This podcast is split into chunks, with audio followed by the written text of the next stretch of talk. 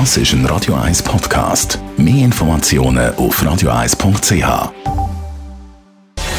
Gesundheit und Wissenschaft auf Radio 1. Unterstützt vom Kopfwehzentrum Irlande Zürich. www.kopfwww.ch Wer junge Amerikanerinnen zu ihrer Instagram-Nutzung befragt, ja, der kommt durchaus auch kritische Töne zu hören über. I found myself either ich habe mich als Außenseiterin gefühlt, nicht zugehörig, wegen Instagram.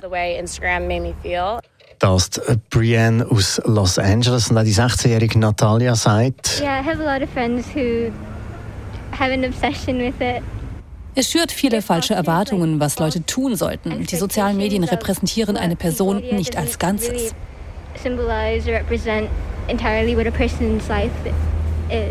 Und das zeigen jetzt auch Daten von Facebook. Facebook hat die aber schon länger unter Verschluss gehalten, nämlich, dass eben die Plattform Instagram sich vor allem negativ auf junge Mädchen auswirkt.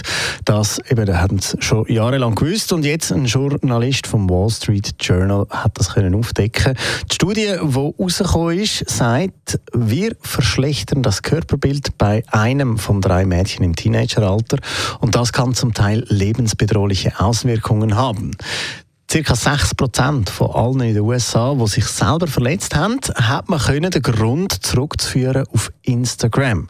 Der Mark Zuckerberg behauptet aber öffentlich genau das Gegenteil, was eben sehr pikant ist. Der Facebook-Chef hat vom US-Kongress betont, dass soziale Medien positive Auswirkungen auf die mentale Gesundheit von Menschen haben. Das Wall Street Journal deutet jetzt aber Daten aus der Studie so, dass sich 26% von allen Jugendlichen Nutzer von der sozialen Plattform, und das sind doch täglich gut 22 Millionen in den USA, schlechter fühlen wegen der sozialen Medien. Facebook kommentiert dann in einem Blogpost Daten, aber anders.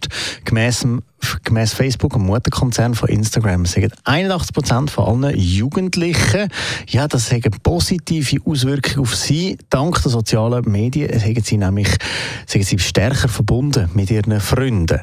Der Journalist vom Wall Street Journal hat die Studien einfach in ein negatives Licht gerückt.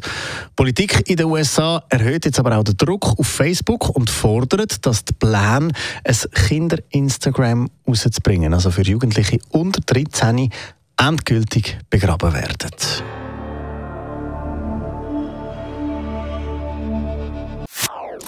Das ist ein Radio 1 Podcast. Mehr Informationen auf radio1.ch.